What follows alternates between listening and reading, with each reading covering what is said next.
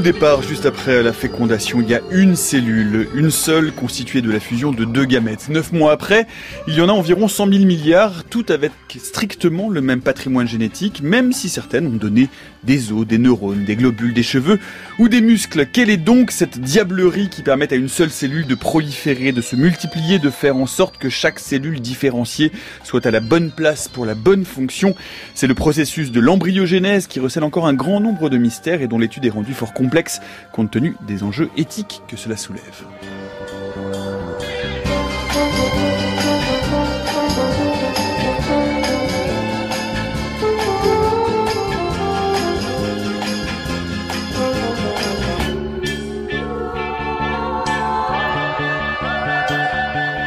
Embryogénèse, des connaissances en gestation, c'est le problème sur lequel nous allons nous pencher dans l'heure qui vient. Bienvenue dans la méthode scientifique. Et pour évoquer ces premières heures de la formation d'un nouvel être, qu'il soit humain ou animal d'ailleurs, nous avons le plaisir de recevoir aujourd'hui Alain Chedotal. Bonjour. Bonjour. Vous êtes neurobiologiste du développement, directeur de recherche INSERM à l'Institut de la Vision et Valérie Castellani. Bonjour. Bonjour. Vous êtes directrice de recherche CNRS à l'Institut neuromyogène de Lyon.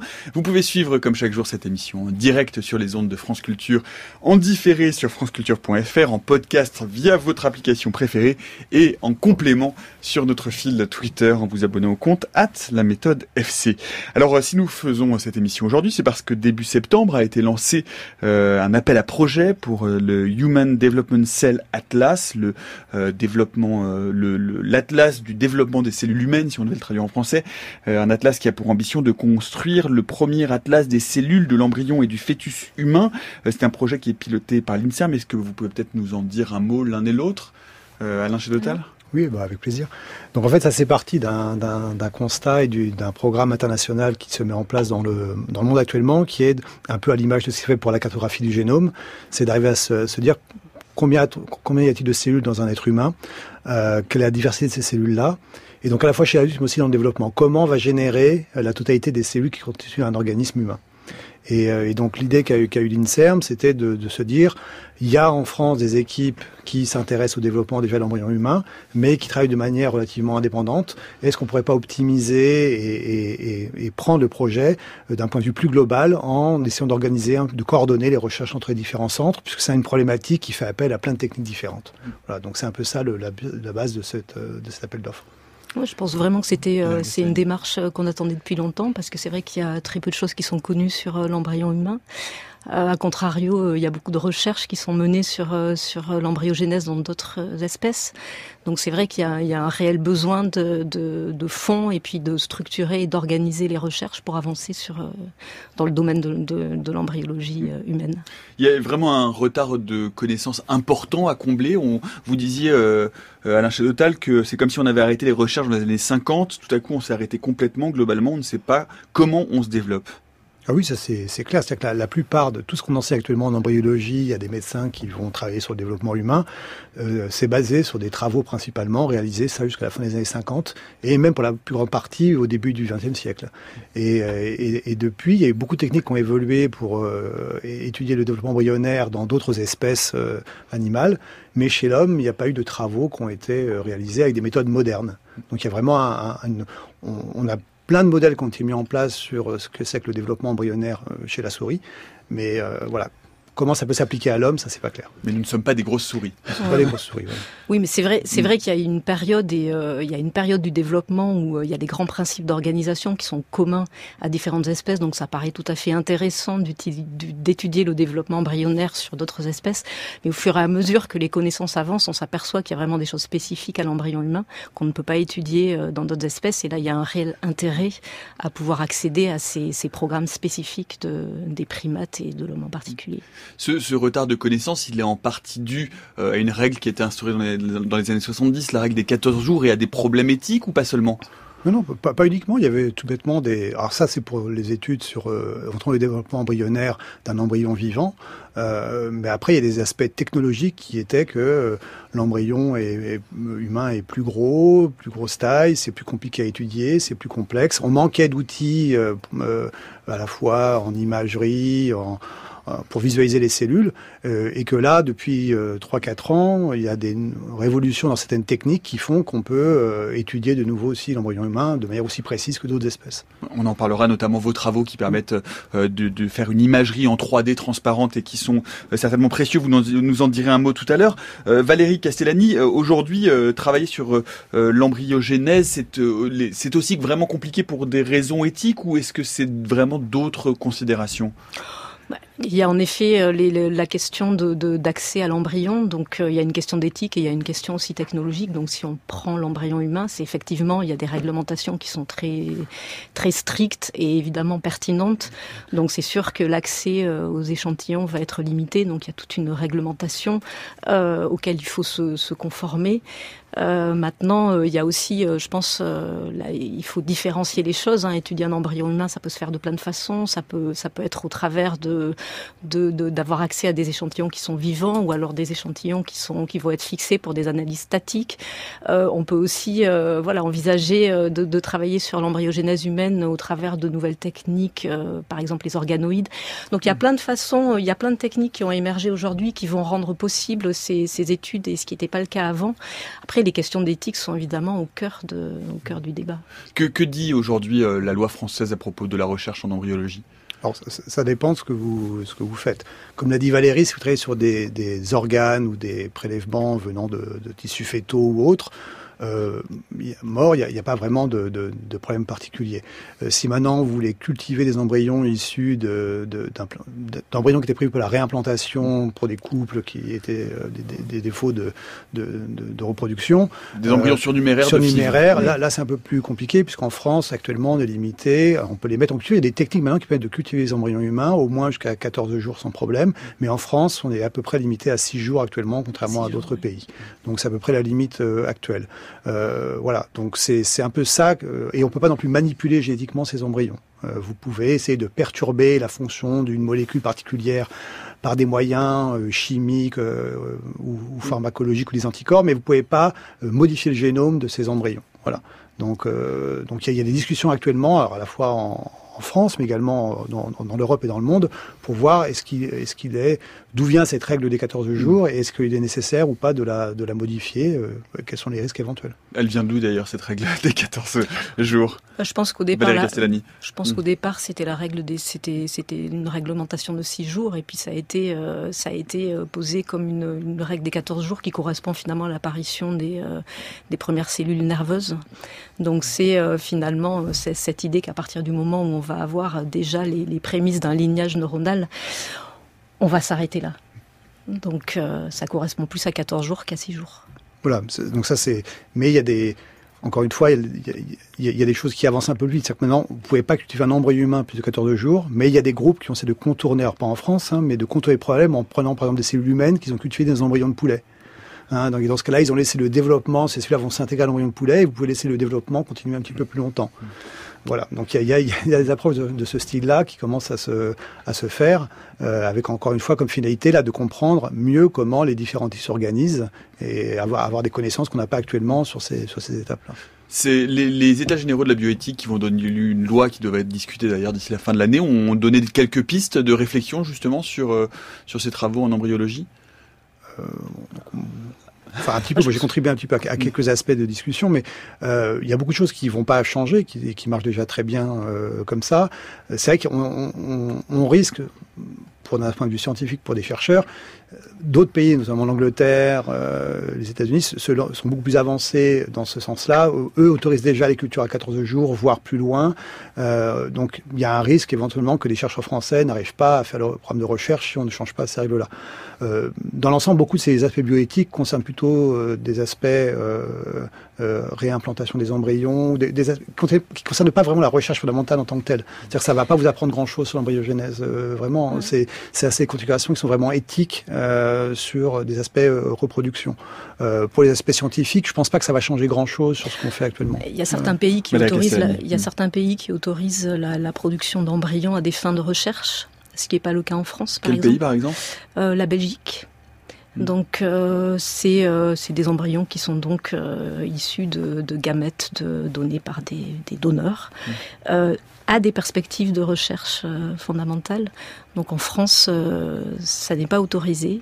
Donc c'est probablement un point de discussion. En France, ce qui est autorisé, c'est justement de pouvoir bénéficier des embryons surnuméraires ou des embryons qui qui euh, ont des anomalies et qui ne feront pas l'objet d'une réimplantation. Donc euh, ça, c'est une différence. Donc c'est vrai qu'il n'y a pas d'harmonisation euh, par rapport à l'accès aux embryons humains aux chercheurs en France et dans les autres pays.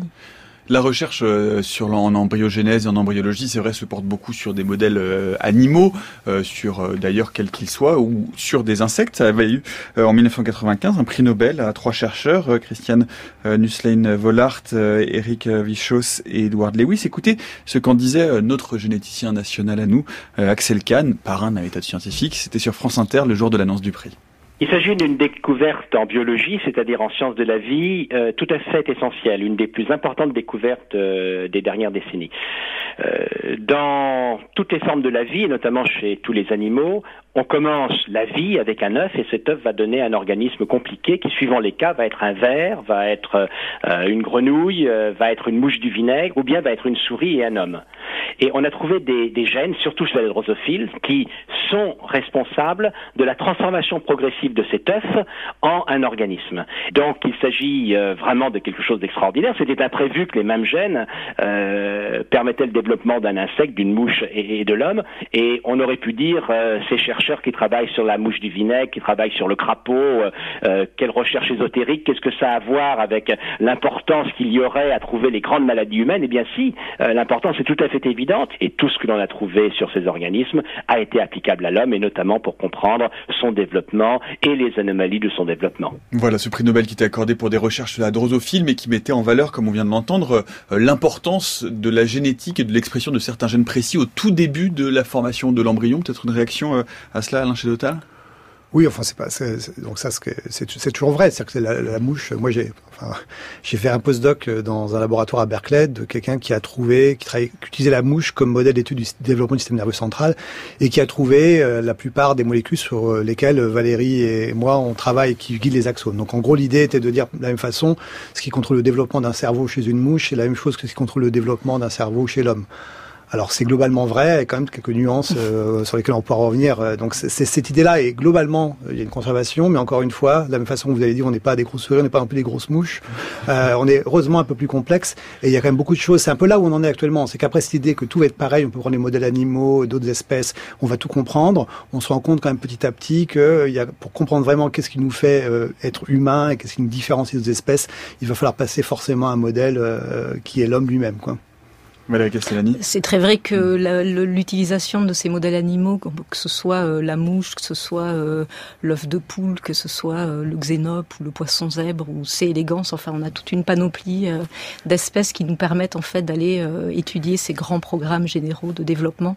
Donc ça, ça reste, ça reste absolument nécessaire et intéressant d'avoir accès à cette panoplie de modèles, mais il faut y rajouter en effet l'embryon humain pour ses spécificités.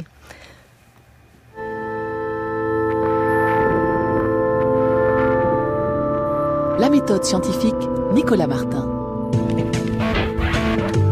Et à 16h15 sur France Culture, nous parlons d'embryogénèse tout au long de cette heure en compagnie d'Alain Chédotal et de Valérie Castellani. Alors peut-être, euh, avant d'en arriver à, ce qui est votre spécificité, à savoir la neurulation, la constitution du système nerveux, peut-être dire un mot euh, rapidement de ce que l'on connaît et de ce que, l'on connaît bien du développement de l'embryon. Qu'est-ce que c'est qu'un embryon déjà? Peut-être remettre euh, les choses et les pendules à l'heure à ce niveau-là. De quoi on parle quand on parle d'embryon, Alain Chédotal Chez, chez l'homme, on parle de euh, d'un point de vue vraiment scientifique recherche, un embryon, ça va être les huit premières semaines de développement après la fécondation, à peu près.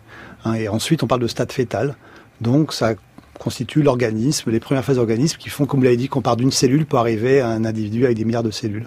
Mais donc, c'est vraiment l'embryon va l'embryogenèse elle-même, ça va vraiment pour l'homme être le premier trimestre, enfin maximum, on va dire, enfin le, le premier huit semaines de deux mois, de, de, de, de, gestation.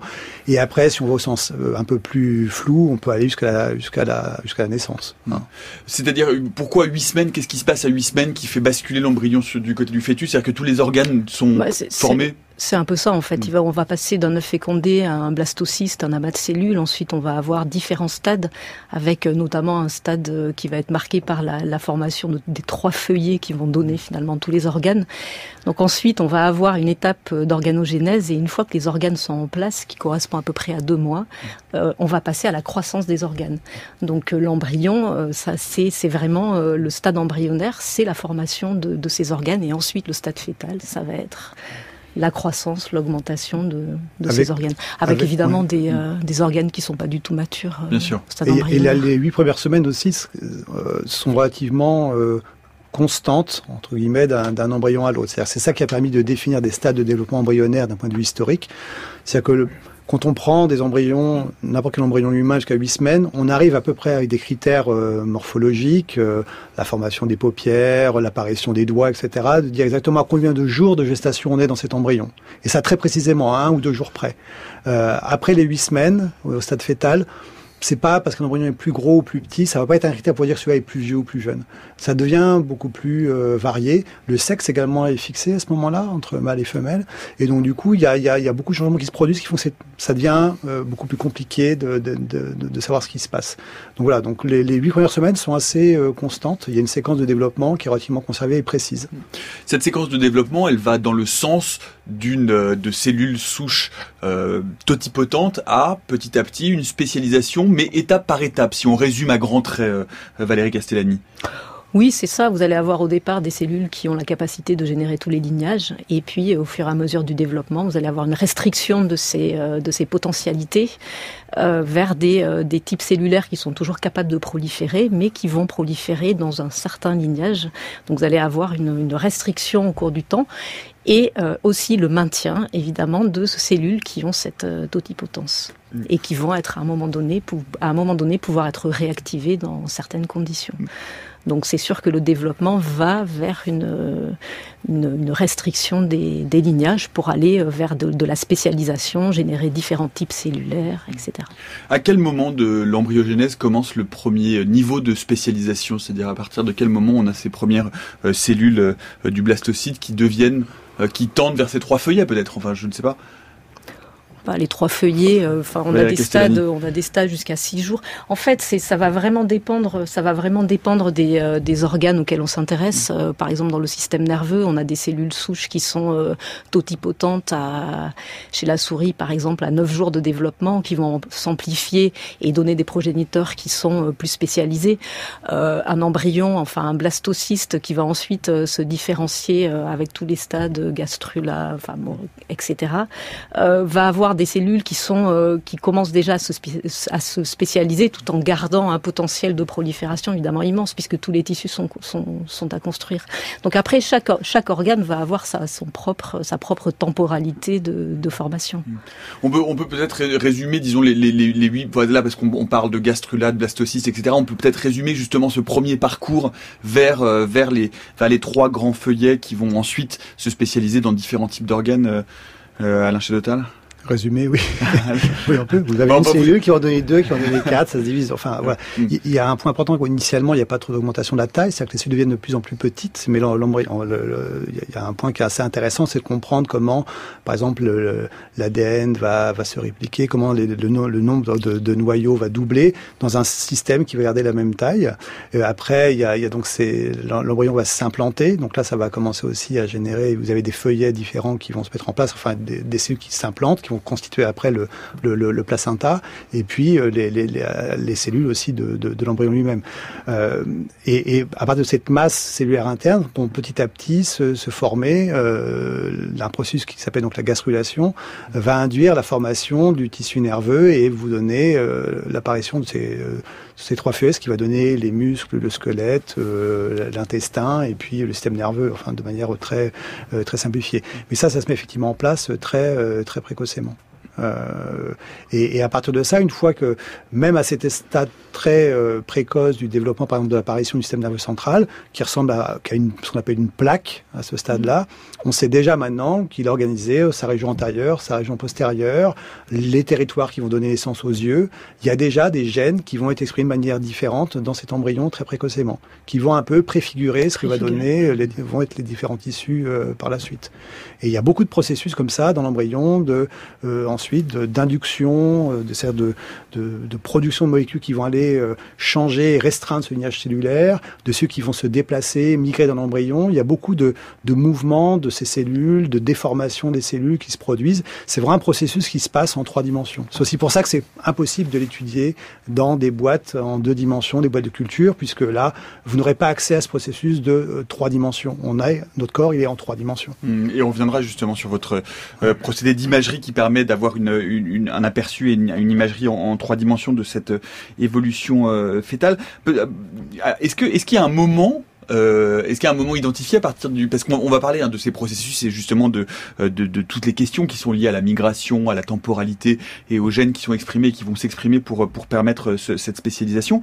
Est-ce qu'il y a un moment particulier où on perd le compte des cellules? Ça va partir, ce qu'on sait, on dit au début 2, 4, 8, etc. Est-ce que très vite, à un moment donné, euh, je, je, lisais pareil dans un de, vos papiers ou de vos entretiens, où, où que, il y a un moment donné qu'on on ne sait plus où sont les cellules souches à l'intérieur de l'embryon humain?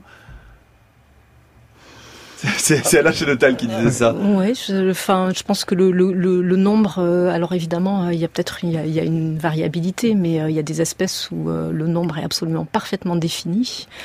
Euh, donc on perd jamais le compte de, de ce que ce que va devenir ces, ces cellules. Après, il y a des, non, il y a des, voilà, il y a des espèces. L'idée, c'est évidemment pas le cas. C'est qu'en fait, on ne sait pas forcément. Si vous demandez maintenant à 8 semaines combien il y a de cellules dans un embryon humain, personne n'est capable de le dire actuellement.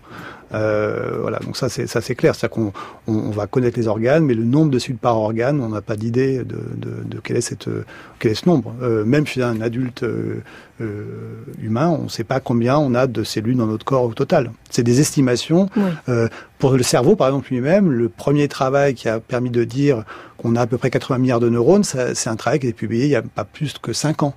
Euh, avant ça, on avait des estimations, des extrapolations, mais la vraie donnée permettant de trouver combien on a de cellules dans un cerveau en extrayant tous les noyaux des cellules d'un cerveau humain, euh, brésilien en l'occurrence, euh, ça date d'il y a 5 ans. Donc voilà, des informations comme ça de base, euh, on ne sait pas actuellement euh, exactement comment y répondre. Valérie Cassinani. Non, juste, euh, effectivement, oui. c'est complètement vrai pour l'espèce humaine, mais euh, par exemple, dans ces élégances, on sait ah parfaitement combien il y a de neurones. C'est élégance qui est, un, peu, qui est un petit verre, de, un hématode voilà. qui est très très simple et qui est beaucoup Donc utilisé en laboratoire. Euh, voilà, c'est vraiment une question de complexité. Hum. Avant d'aller plus loin, justement, dans le développement embryonnaire et de parler du développement du système nerveux, aujourd'hui, c'est vrai que, on l'a dit, toutes les disciplines scientifiques sont mises à contribution pour essayer de comprendre les forces à l'œuvre lors de ces tout premiers instants de développement dans un embryon encore très primitif. Au premier jour, bonjour Tom Humdenstock. Bonjour Nicolas Martin, bonjour à tous. Vous êtes allé vous intéresser aux lois de la physique qui régissent le développement embryonnaire. Effectivement, l'embryon n'est pas exempt des lois de la physique, c'est ce que, ce que montrent les travaux de Vincent Fleury au laboratoire Matière et Systèmes Complexes. Avec son équipe, il observe grâce à des vidéos en accéléré la façon dont sont façonnés des embryons de poulet pendant les premières heures de leur formation. Des pressions de l'ordre du centième de gramme impriment aux premières cellules une forme à partir de laquelle se développe le fœtus. À ce stade, ces premières observations peuvent être extrapolées à l'homme.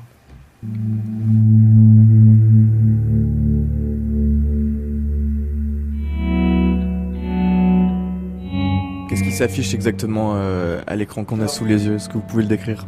Là, ce que je, je montre, c'est le moment exact où un embryon qu'on ne peut pas encore appeler un animal, on appelle ça une blastula en biologie, c'est-à-dire c'est une galette plate, une rondelle de 5 mm, devient une larve d'animal, on peut dire ça c'est un animal. Avant c'est une sorte de confetti, une galette, et après oui c'est un animal. Alors ce moment, il est très précis, c'est vers la fin du deuxième jour pour un, embryon de poulet, et c'est une espèce de traction qui chiffonne la galette, et à la fin il y a un dos, des yeux, un cerveau, quelques vertèbres, et il commence à faire son système digestif. Donc euh, on a une sorte de larve euh, où on peut déjà reconnaître les ébauches d'à peu près toutes les parties du corps. L'embryon, il fait euh, quelques dizaines de milliers de cellules. à partir d'une seule grosse cellule qui se coupe en petits bouts. Et cette galette, euh, elle est faite de cellules qui tirent les unes sur les autres. Et elles tirent pas n'importe comment, parce que le carrelage de cellules, il n'est pas fait n'importe comment. Qu'est-ce qu'on peut dire des propriétés physiques de ces premières dizaines de milliers de cellules? Je dirais qu'on connaît très bien la texture et la consistance de cette matière. Donc ça fait 200 pascal. Alors ça ne dira pas grand-chose aux auditeurs, mais ça a à peu près la consistance du blanc d'œuf. Donc c'est très très mou. Quand on le déforme, ça s'écoule avec un temps caractéristique qui est de quelques minutes. C'est-à-dire si je prends une cellule et que je la, la tords complètement, bah, si, si, je la maintiens tordue pendant 10 minutes et que je la lâche, bah, euh, c'est définitif la, la déformation. Mais si je la maintiens tordue pendant une seconde et que je la lâche, elle va revenir à sa position d'avant. Donc il y a ce qu'on appelle une constante de temps qui est de l'ordre de 10 minutes. Quelle loi physique est-ce qu'on peut observer pendant ce laps de temps? Alors c'est très simple, on observe des écoulements. Et donc la, la base de euh, la formation d'un embryon, c'est de l'hydrodynamique à bar Reynolds. C'est pas l'hydrodynamique de la météo. La, météo, c'est très turbulent. C'est une hydrodynamique dans laquelle il y a des ouragans à 100 km heure, 50 km heure, 20 km heure. La, vitesse de formation des embryons, c'est le micromètre par minute. Donc c'est vraiment très très lent. C'est le, millimètre à l'heure. Et euh, ça a des écoulements proches de, du miel euh, dans un pot de miel. Donc c'est très lent. Et il y a aussi de l'élasticité, c'est-à-dire que euh, quand on remue un objet comme ça euh, lentement, bah, il a tendance à plier, à faire des petites fronces, un peu comme le beurre sur lequel vous passez le couteau. Et ces petites fronces, c'est ça qui va faire l'animal à trois dimensions. Est-ce que les forces physiques en action dans l'embryogénèse agissent jusqu'à la fin du développement de l'embryon ou est-ce qu'il y a un moment à partir duquel la génétique prendrait le relais? Comment est-ce que ces deux principes sont complémentaires? Les forces sont exercées par les cellules. Et pour exercer ces forces, il faut toute une machinerie euh, moléculaire qui, elle, est complètement d'origine génétique. Donc dès le début, la génétique agit. Elle agit en définissant le mécanisme d'exercice des forces. Il y, a, plusieurs mécanismes. Il y en a un principal qui est des tractions sur des molécules orientées qui sont analogues à, à la force que vous exercez quand vous bougez vos membres avec vos muscles. Donc il y a des sortes de proto-muscles tout petits petits qui sont comme des petites ficelles qui tirent. Eh bien ces petites ficelles, elles tirent avec une certaine force pendant un certain temps et ça c'est défini euh, génétiquement. Il y a des molécules qui exercent une, une nano-force très très très très faible. Et mais comme il y a beaucoup de cellules avec beaucoup de ces molécules, la force globale exercée par l'embryon sur lui-même pour se fabriquer, c'est euh, 10-6 newtons, donc c'est euh, un, un, cent millième de, de kilo, enfin c'est un centième de gramme à peu près. Chaque phénomène qu'on veut observer entre à peu près rien, le tout début, et quelque chose de bien identifiable, il faut en général quelques heures. Euh, donc si on veut se figurer ce qui se passe, on l'accélère et on le regarde en quelques secondes. Justement, est-ce qu'une vidéo c'est suffisant pour pouvoir mesurer euh, exhaustivement les phénomènes physiques qui, jouent, qui s'opèrent? Alors pas du tout. La vidéo c'est une observation. Mais après, on fait des mesures. Donc, euh, nous, typiquement, euh, ce qu'on a fait au laboratoire, c'est de prendre des, micro-machines qu'on fait avec des tout petits fils, soit en verre, soit en silicone. on fixe ces fils euh, ils sont tout petits, hein, ça fait des fractions de millimètres, voire quelques dizaines de microns. Hein. On les fixe sur l'embryon, aux endroits qui nous intéressent, et on fait des expériences de, traction. Bon, bah, nous, on fait ça à l'échelle de quelques dizaines de microns, et avec des moteurs pas à pas euh, très précis qui sont euh, interfacés par des ordinateurs, donc c'est quasiment de la robotique. Hein. On va tirer très très délicatement aux endroits qui nous intéressent, et on regarde avec quelle force on tire, et on mesure la déformation pour voir les propriétés mécaniques. Ça nous permet de déterminer les valeurs exactes des paramètres physiques du phénomène considéré. La physique, ce n'est pas une influence sur le développement des embryons. Le développement des embryons est en lui-même un phénomène physique. Alors évidemment, ce phénomène physique, il hérite de centaines de millions d'années d'évolution parce que les molécules, la, matière dont est fait ce, ballon qui se déforme, est une matière biologique.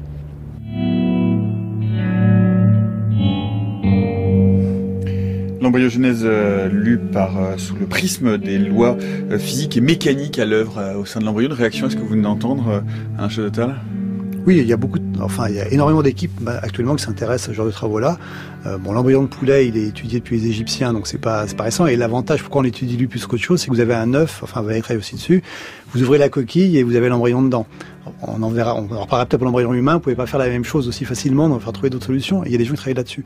Mais, euh, mais ça a été vraiment tout cet aspect-là de biophysique de développement de l'embryon. Il y a des équipes en France qui sont très euh, en pointe là-dedans, notamment celle de Thomas Lecuy, qui est professeur au Collège de France, qui est un des premiers vraiment en utilisant lui la mouche. Il a travaillé avec Vichaus, dont vous avez parlé mhm. précédemment. Prix Nobel 95. prix Nobel 95. S'intéresse beaucoup au, au, au phénomène physique pendant cette premières étapes de ce qu'on appelle la gastruation chez l'embryon drosophile euh, et, et, a vraiment commencé à étudier, un de ceux qui a découvert ces petits moteurs dont parlait euh, euh, ce chercheur, qui vont tirer sur les cellules et qui, permettent aussi de se contracter ou de, bouger dans l'embryon. Comment ces tissus s'organisent là? Donc ça, c'est vraiment un domaine qui, vraiment est, est, complexe, en plein développement et qui est à l'interface clairement entre la physique et la biologie, qui demande de développer encore une fois des technologies et des outils permettant de mesurer ces forces dans les cellules qui sont toutes petites. Castellani. Oui, c'est vraiment ça. On est très intéressé par euh, ce cadre et cette contrainte finalement que va poser en fait la rigidité des tissus euh, dans le cadre de tous les mouvements qui se passent euh, au sein d'un embryon. Après, on ne sait pas forcément toujours l'étudier, en tout cas lorsqu'on est biologiste. Et là, c'est vraiment très intéressant de pouvoir travailler en interface avec des physiciens justement sur des programmes qui sont à la croisée entre des problèmes de biologie, la migration des cellules, l'organisation de formes, les changements de forme au cours de l'embryogénèse, avec justement des spécialistes en physique qui vont pouvoir aller mesurer ses forces et nous dire finalement euh, derrière euh, comment la biologie va pouvoir s'adapter à ces, ces contraintes et comment ces forces vont contrôler finalement les, phénomènes qui nous intéressent et qu'on étudie.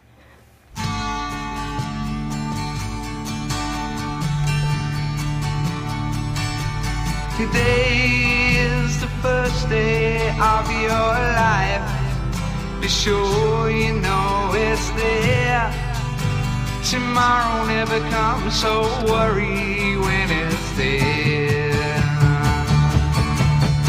Today is the first day of your life. Don't you agree?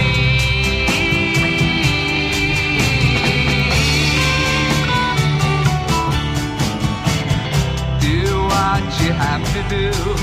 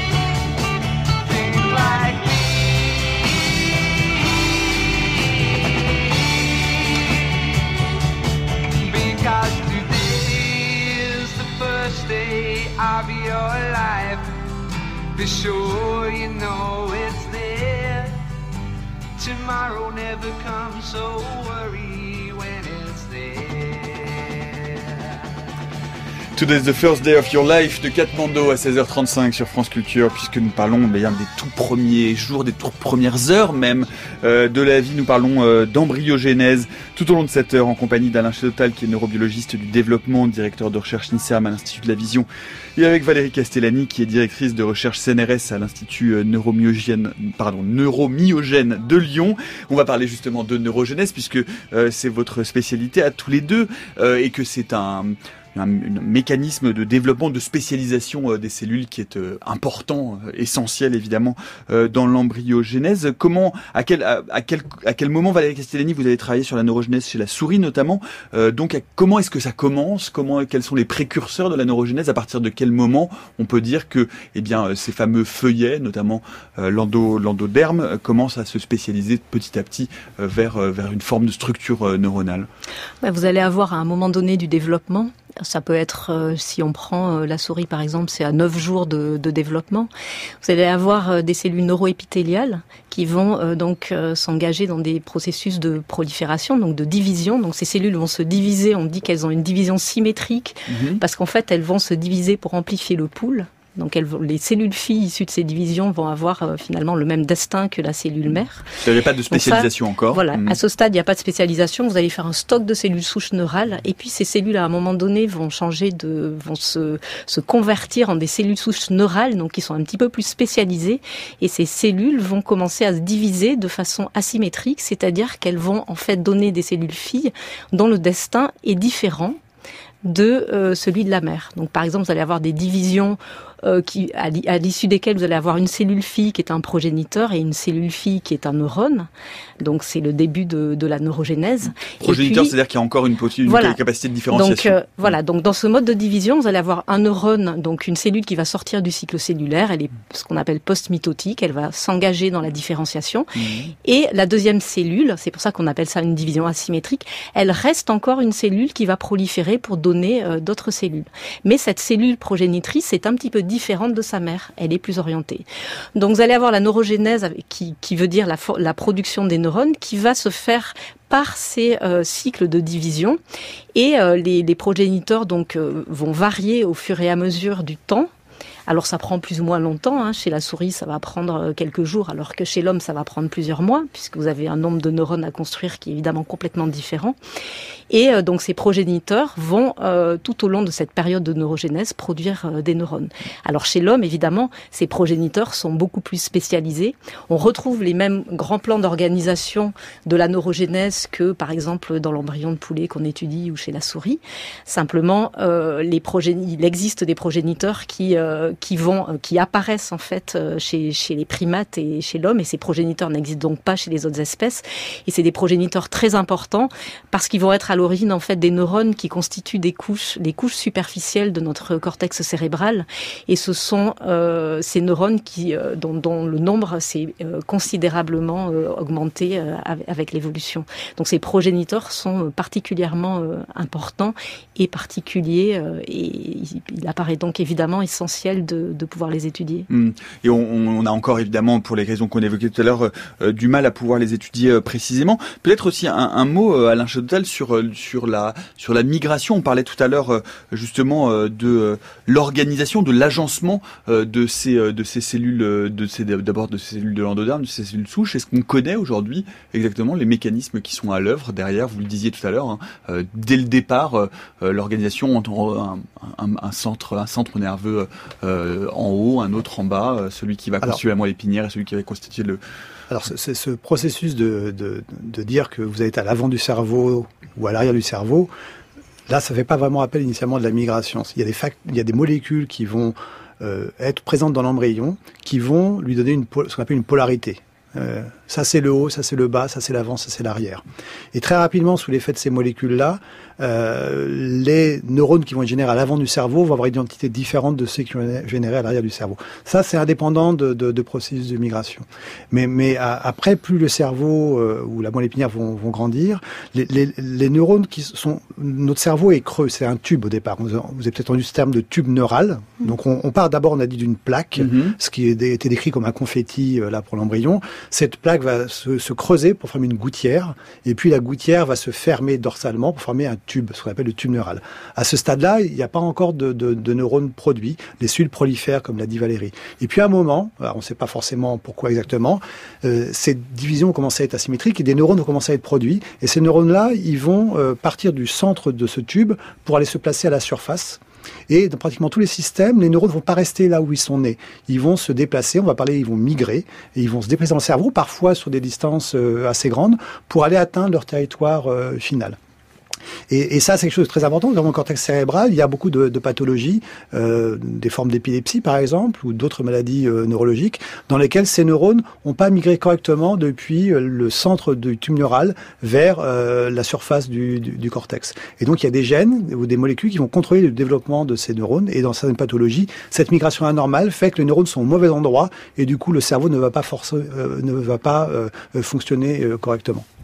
Valérie Castellani, ce, ce sont ces, gènes-là, ces gènes de l'organisationnel en fait euh, du, du, système euh, nerveux, mais ça pourrait être vrai pour n'importe quel autre type d'organe. Le système nerveux étant ayant évidemment ses, ses, spécificités, ils sont ils sont absolument connus, ils sont identifiés. Ce sont des gènes euh, aujourd'hui que l'on a cartographiés et qui, qui, qui ensuite disparaissent une fois le, le, le une fois le, le processus de de formation du fœtus complètement terminé. Ce sont des gènes au départ qui ont été identifiés, euh, notamment dans le contexte des études sur euh, sur le développement des connexions nerveuses. Ce sont des gènes de topographie, donc les gènes qui vont. Alors il y a différents niveaux d'organisation de, ces gènes. Il y a des gènes qui vont euh, justement conférer une polarité à un tissu en agissant finalement en étant les, les, les maîtres d'œuvre d'un programme génétique à l'intérieur des cellules qui vont donc définir des domaines et des territoires différents. Et puis vous allez avoir des gènes qui sont effecteurs de ces mouvements, de ces migrations. Donc les migrations, comme le disait Alain, elles sont orientées dans l'espace. Donc cette notion de topographie, c'est particulièrement important euh, et c'est très très contrôlé et très très stéréotypé. Si vous voulez donner une forme qui soit la même à tous les systèmes nerveux au sein d'une même espèce, vous allez mettre en place finalement des gènes qui vont contrôler cette organisation dans l'espace. Donc ces gènes, euh, on les connaît pas depuis euh, très longtemps finalement. Hein. C'est les premiers gènes de, guidage axonal. Euh, enfin, on les appelle les gènes de guidage axonal, mais en fait, ils régulent la migration de beaucoup de cellules c'est simplement euh, mmh. au regard de l'histoire et la façon dont ils ont été découverts. Donc ces gènes qui contrôlent la migration, on les, on les étudie beaucoup, on les connaît pas tous, on en découvre encore. Leur mode d'action est très compliqué. Euh, ce sont des gènes qui agissent euh, de concert. Donc jamais, on n'a jamais un seul gène qui va imprimer une, une orientation de migration. Donc c'est vraiment un, un, ensemble de gènes qu'il convient d'étudier en même temps. Donc euh, non, on a encore énormément de choses à, à apprendre de ces gènes. Ah, oui. Un chat de tonne Oui, euh, clairement là. Enfin, bon, je parlais tout à l'heure de cette histoire de, de, de, ce projet de Human Cell Atlas. Clairement, la diversité cellulaire, on l'a, elle, elle, est, elle est, ce qu'on connaît actuellement, la diversité cellulaire dans un cerveau ou ailleurs, euh, c'est vraiment, euh, on, elle est beaucoup plus grande que ce qu'on pensait. Et, là, on n'a pas, vous avez des milliards de neurones dans le cerveau, vous avez des centaines de types de neurones différents on n'a pas du tout un moyen actuellement, par quelques gènes, d'expliquer comment les différentes connexions, comment ces différents neurones se produisent. Donc on, on, connaît quelques gros gènes très importants pour la mise en place de certaines décisions très rapides. Euh, Est-ce qu'un axone va passer d'un côté ou l'autre du cerveau, par exemple? Ça, on commence à connaître un petit peu ces processus. C'est là que Valérie et moi on a étudié. Euh, mais mais c'est globalement globalement tout. Euh, un, un, autre point important, c'est que ces molécules, elles ont été découvertes pour le rôle dans le développement du cerveau, mais elles sont présentes aussi dans plein d'organes en développement. Donc en fait, on s'est rendu compte que ce qu'on pensait ce qui avait été isolé sur la base de cribles génétiques chez la mouche pour contrôler le décision d'un axone de traverser ou pas le système nerveux central, mmh. bah en fait, elles contrôlent le développement des vaisseaux, des vaisseaux dans l'embryon, et elles contrôlent le développement du rein, elles vont contrôler le développement des os, et puis elles sont pas simplement dans l'embryon, elles sont également présentes aussi dans les tissus adultes, normaux et puis pathologiques. Euh, donc euh, je pense que Valérie pourra en parler aussi parce qu'elle travaille sur ça. Euh, il y a vraiment, ces gènes-là vont pouvoir également, ces molécules, jouer un rôle dans euh, la prolifération, la dissémination des cellules tumorales, par exemple. Mmh.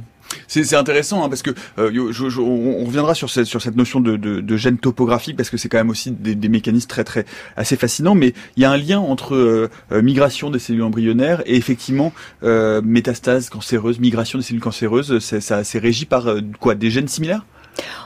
En tout cas, euh, ce qu'on peut dire, c'est que la dissémination, ça va être le pendant pathologique d'un phénomène de migration qui peut être tout à fait physiologique, comme on, vient de, le décrire. Donc c'est vrai que euh, étudier la migration sous l'angle des, processus partagés avec la étudier la, métastase ou la dissémination métastatique sous l'angle des processus partagés avec le développement, c'est particulièrement intéressant. Et oui, on s'aperçoit en effet que les gènes, euh, ces gènes dont on parle, qui ont été initialement identifiés pour orienter les cellules, sont aussi très largement impliqués dans les, dans les phénomènes de, de dissémination des cellules cancéreuses, que ce soit d'ailleurs dans ce qui concerne les cancers pédiatriques, donc dans les organismes en développement, mais aussi bien entendu dans les, les cancers de l'adulte, où vous allez avoir en fait une sorte de réactivation de ces mmh. mécanismes du développement exploités par les cellules cancéreuses pour justement être capable de disséminer avec le même potentiel que les cellules du développement euh, vont, euh, vont, vont, mettre en œuvre pour, pour former des tissus. Donc c'est vrai que ces, ces, ces, gènes ont été identifiés dans le développement du système nerveux, mais en réalité ce sont des gènes qui contrôlent finalement le, le cytosquelette de la cellule et qui vont donc euh, jouer des rôles partout. Il va y avoir des mouvements de cellules, des changements de forme, etc. Donc elles ont des ces gènes ont des fonctions très larges, restent exprimés chez l'adulte et vont mm. être exploités par les cellules cancéreuses. C'est ça qui est assez fascinant, c'est qu'on imaginait pendant longtemps que ces gènes s'exprimaient juste pendant l'embryogenèse, pendant la construction euh, du, du, fœtus, mais en fait ces gènes restent exprimés, euh, encore une fois, comme vient de le dire Valérie Castellani, à l'âge adulte. Oui, ils restent exprimés, ou alors, dans une condition pathologique, ils vont recommencer à être exprimés. Alors, pas forcément toujours euh, au, même endroit, euh, pas toujours de la même façon, mais voilà, c'est pour ça que étudier le rôle dans l'embryogenèse vous permet d'avoir après d'identifier euh, leur mode d'action un peu plus facilement, identifier également des cibles thérapeutiques. Il y a des essais cliniques en cours pour diverses, molécules, d'anticancéreux notamment, qui sont basés sur les travaux qui ont été faits, encore une fois, chez la mouche et sur ces gènes de développement. Est-ce que pour pour conclure sur sur ces sur ces gènes dits topographiques, est-ce qu'on a une, une, connaissance de la façon dont ces gènes peuvent identifier ce qui est devant, derrière, ce qui est en haut, en bas, euh, comment ça fonctionne, comment ça s'organise on a une heure de plus Allez-y, allez-y, prenez le temps si vous voulez. Non, non, c'est, on a des, enfin, on a des notions de. Heureusement, depuis 95, la recherche a quand même avancé. Et Lucien Vollard, elle avait commencé avant. Euh, donc, oui, on a, on a des notions sur comment. C'est, mais c'est vraiment quelque chose de très complexe.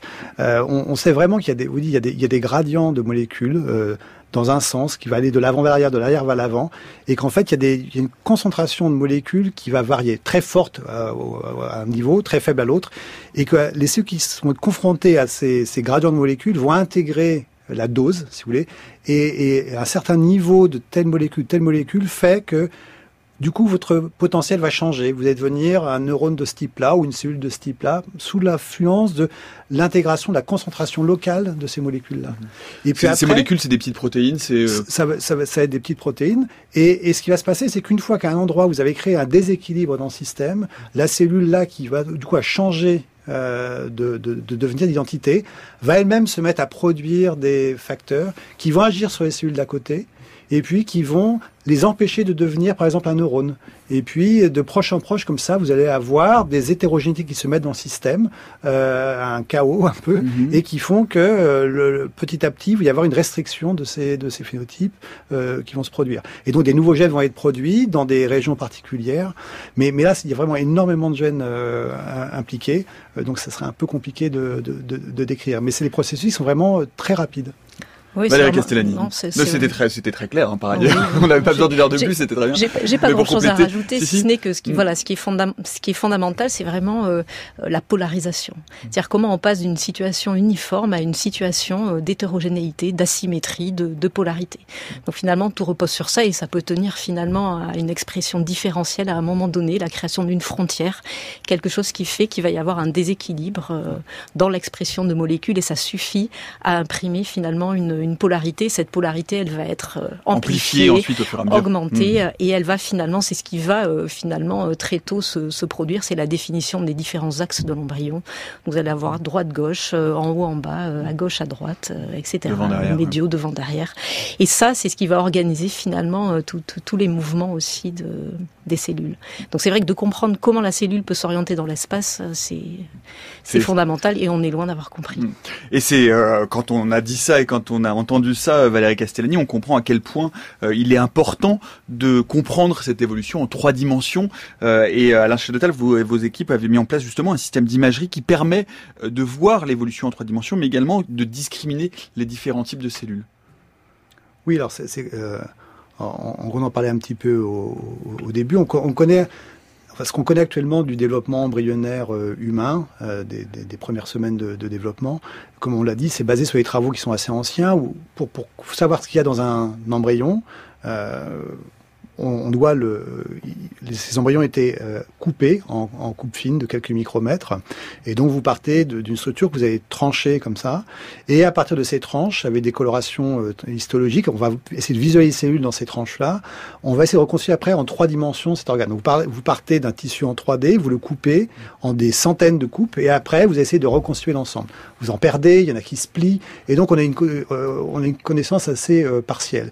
Et donc ça, ça a été fait jusqu'aux années 50, et depuis, il n'y a pas eu grand-chose. Alors depuis, ce qui a été développé, c'est qu'il y a des moyens maintenant d'utiliser ce qu'on appelle des anticorps, enfin, on connaît ce terme d'anticorps, qui sont des moyens pour nous d'utiliser de, des types cellulaires particuliers. Chaque cellule, quand elle est différente d'une autre, a à sa surface ou à l'intérieur des protéines qui sont différentes de sa voisine et de, qui est d'un type cellulaire différent. Et là, on a des moyens de reconnaître ces molécules différentes. Et donc, en leur ajoutant des petits marqueurs fluorescents, on va faire incuber un tissu embryonnaire avec ces anticorps. Et là, on pourra dire si c'est un signal rouge quelque part, ah, cette cellule-là, c'est un neurone. Si un signal adverse, cette cellule-là, c'est une cellule du foie. Et on est heureusement un peu plus précis que ça.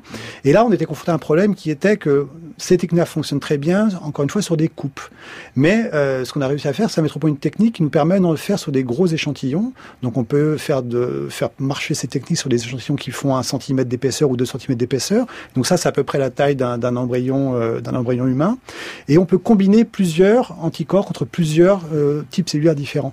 Et donc on va pouvoir visualiser, visualiser comme ça simultanément quatre ou cinq anticorps. Mais comme la lumière ne passe pas à travers les tissus biologiques, ce qu'on a dû mettre au point, c'est une technique qui permet de rendre n'importe quel tissu biologique transparent. Et donc ce qu'on fait, c'est qu'on enlève euh, dans les cellules euh, les lipides qui sont dans les membranes et on enlève l'eau et globalement il ne reste que des protéines et là on a une technique qui nous permet de rendre du coup le tissu transparent de la lumière. Et en utilisant un microscope particulier qu'on appelle un microscope à feuillet de lumière, on peut, sans couper l'échantillon, scanner avec un laser, donc une feuille de lumière laser. On va scanner très rapidement l'échantillon et en 10 minutes, on peut avoir des milliers de coupes de cet embryon, de coupes optiques qui sont faites, qu'on va reconstituer en trois dimensions dans un, dans, un ordinateur. Et donc comme ça, vous avez un, marquage, euh, une visualisation des cellules qui, sont, qui préservent la structure du, du, tissu de l'embryon, et puis combiner une imagerie 3D qui vous donne exactement les interactions euh, cellulaires dans un organe particulier. Et donc ça, ça s'applique à l'embryon humain, mais également l'embryon de souris. Euh, Valérie l'utilise aussi pour l'embryon de l'embryon de poulet. Euh, c'est vraiment très important dans le développement, comme on l'a dit, de comprendre ces interactions cellulaires. Et sans le faire en trois dimensions, on, ne peut pas réussir à comprendre ce qui se passe on cherche de plus en plus évidemment de pouvoir avoir accès à des systèmes d'imagerie qui soient alors là en l'occurrence c'est sur euh, c'est sur des c'est sur des fœtus qui ne qui ne sont pas viables mais mais qu'on puisse avoir accès à des systèmes d'imagerie qui soient le moins invasifs possible Castellani bah, en tout cas, euh, ce système-là, pour l'instant, euh, c'est vrai qu'il est particulièrement exploité sur des sur des embryons statiques. Maintenant, euh, ce qui va ce qui va être le, le challenge, et c'est déjà d'ailleurs un challenge qui est relevé par certaines équipes de recherche, c'est de pouvoir directement aussi visualiser en 3D des des tissus vivants. Donc là, on va pouvoir accéder. Il y a il y a déjà des des gens qui le font. Il y a par exemple un article qui vient de sortir dans une prestigieuse revue qui décrit justement en temps réel les mouvements au stade précoce de en utilisant cette microscopie euh, confocale à feuille de lumière. Donc c'est l'idée de regarder les choses en dynamique. C'est ça, voilà, ça va avec le développement de ces technologies et c'est sûr que là, euh, l'enjeu c'est vraiment de gagner aussi en voilà en, résolution, de pouvoir à la fois avoir accès à la cellule ou à l'objet d'intérêt au sein de, l'organisme dans son entier. Donc ça c'est déjà euh, quelque chose qui est, fantastique puisqu'on s'affranchit de, de l'étape de coupe, hein, comme vient de le dire Alain. Et ensuite, de pouvoir en plus aller euh, regarder des événements dynamiques, euh, ça, je pense que ça va. L'ensemble de ces technologies va vraiment nous permettre d'avancer dans, la compréhension de ces, de ces processus euh, qui restent quand même particulièrement difficiles à étudier. Mmh. Un total alors, un, un, point, on a parlé un petit peu au départ euh, de, de, ce qu'on appelle les organoïdes. C'est-à-dire que là, on a parlé beaucoup de, de travailler sur l'embryon humain entier. Donc, ça se fait. On peut cultiver des embryons humains, comme on l'a dit, issus d'embryons non réimplantés euh, et, et, suivre leur développement. Mais il y a également des techniques qui ont montré maintenant qu'on peut. Donc, on a dit tout à l'heure, une cellule normalement elle devient plus euh, perd sa, sa, son potentiel de division. Sauf que donc, il y a des travaux donc qui avaient été menés par ce chercheur japonais Yamanaka qui ont permis de montrer qu'on pouvait, à partir de cellules de la peau, les retransformer en cellules souches. Euh, voilà. Et, et, et, maintenant, il y a des, depuis quelques années, euh, c'est assez récent, il y a des différents groupes qui ont trouvé des moyens de, de faire en sorte que ces cellules, encore une fois, se divisent en trois dimensions et vont générer des petites structures, souvent sphériques ou ressemblant un peu oblongues, euh, qui, qui vont qu'on appelle des organoïdes. C'est-à-dire que vous pouvez le faire, ça a été montré euh, à partir de cellules de la peau. Vous pouvez faire des euh, cupules optiques, des petits yeux euh, des petites rétines. Vous pouvez faire des, mini-cortex, des mini-cortex qu'on appelle. Euh, et, et, et, et, ça, c'est donc du coup ça, ça vous permet à partir de celui de la peau humaine de faire euh, reproduire dans une boîte en trois dimensions. C'est de revoir un petit peu comment, de, de, comprendre comment ces organes se développent. On peut du coup les manipuler, on peut exprimer des gènes dans l'intérieur de ces organoïdes et pouvoir suivre comme ça la migration des cellules. Alors ça c'est très bien, mais ça n'empêche que c'est maintenant que ça devient vraiment très important d'arriver à comprendre c'est quoi le développement normal. C'est-à-dire que là vous allez regarder des structures euh, en culture qui sont des petits cerveaux par exemple qui se développent, vous en tirez des conclusions sur le développement cérébral. Mais il est important de savoir si effectivement c'est comme ça que ça se passe. Il y a une séquence de différenciation qui va vous donner différents types de neurones. Est-ce que ce que vous avez observé dans votre boîte correspond vraiment au développement normal? Donc c'est vraiment important d'avoir une référence de ce que c'est que le développement des différents tissus pour pouvoir développer les, les meilleurs modèles in vitro permettant justement d'étudier tous ces paramètres physiques et autres qui contrôlent le développement. Ah, c'est vraiment important de faire, de faire, ça en parallèle, sachant aussi que les organoïdes, vous allez finalement, euh, euh vous allez pas, vous, vous allez pas être capable, en, en tout cas, personne n'est réellement capable à l'heure aujourd'hui de, de, récapituler, par exemple, le fait que certains systèmes se construisent à partir de cellules qui sont pas originaires du même tissu. Donc, notamment euh, les, les, euh, les mini-cortex. Donc, c'est très intéressant parce que ces organoïdes permettent de reproduire la morphologie et l'organisation spatiale des différents composants nécessaires à la neurogénèse. Donc, ça, c'est très intéressant. Mais le cortex cérébral, par exemple, est formé de neurones qui ne sont pas nés au sein même de ce, de, des, des de, la zone de prolifération qui, donne ce territoire. Mais, euh, mais au contraire, il y a des cellules qui, qui naissent ailleurs et qui vont migrer et qui vont être part intégrante de, de, de ce cortex cérébral. Donc euh, c'est important dans, dans, dans, le développement de la technologie des organoïdes d'aller vers justement euh, des fusions d'organoïdes de, pour essayer d'arriver à, à récapituler cette co-construction. Et il reste néanmoins totalement nécessaire de pouvoir comparer ce qui se passe dans ces boîtes pour pouvoir les utiliser à bon escient avec le développement euh, physiologique d'un embryon. Donc ces recherches doivent être menées en parallèle pour mmh. se valider mutuellement. Un, un, un mot pour conclure euh, parce qu'on parle évidemment de la connaissance aujourd'hui du euh, développement euh, de l'embryon et plus tard du fœtus. Ces, ces, recherches en embryogénèse, elles sont aussi importantes, on l'a déjà un petit peu évoqué, également parce qu'elles peuvent avoir des applications thérapeutiques, notamment dans les problèmes d'atteinte neuronale en bas âge ou de problèmes de malformation, comme vous l'évoquiez tout à l'heure, Alain Chedotal. Oui, enfin, les applications sont énormes. J'ai parlé avec un collaborateur de tout le monde a entendu parler il y a, quelques, il y a deux trois ans de, du problème d'infection par le virus Zika qui mm -hmm. fait que ces enfants naissaient avec une petite tête, des microcéphalies. Mm. Euh, et on a pu très rapidement comprendre ce qui se passait et que le virus infectait justement des précurseurs dans le cerveau qui se divisent parce qu'on savait qu'il y avait ces précurseurs et comment le cerveau humain se développait par rapport au contexte de souris. Si on avait travaillé sur des modèles de souris dans lesquels il n'y a pas ces précurseurs particuliers qui ne se trouvent que chez l'homme, on n'aurait jamais pu comprendre comment ce virus euh, agit. Et donc le fait qu'on ait une, des travaux en cours sur le développement du cortex humain euh, a permis très rapidement de comprendre quelle était la cause de ces microcéphalies chez, euh, les personnes infectées par le virus Zika. Et, donc ouais, il y a, y a, plein d'exemples. On entend parler actuellement de ces enfants qui naissent avec un membre en moins. Voilà, comment on peut expliquer d'un point de vue développemental le fait qu'un membre va se développer ou pas et va être absent? Et donc tout ça, c'est vraiment des choses très importantes. Merci beaucoup. On y reviendra et on a effectivement parlé euh, de cette, euh, de cette, de cette vague de malformations qu'on va continuer à suivre dans la méthode scientifique. Merci beaucoup à tous les deux d'être venus nous parler de l'embryogenèse.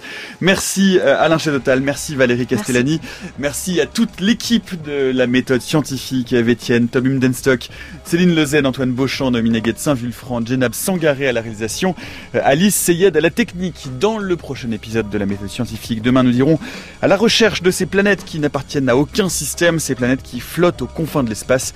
Il sera question des planètes errantes, ce sera demain à 16h jusqu'à preuve du contraire.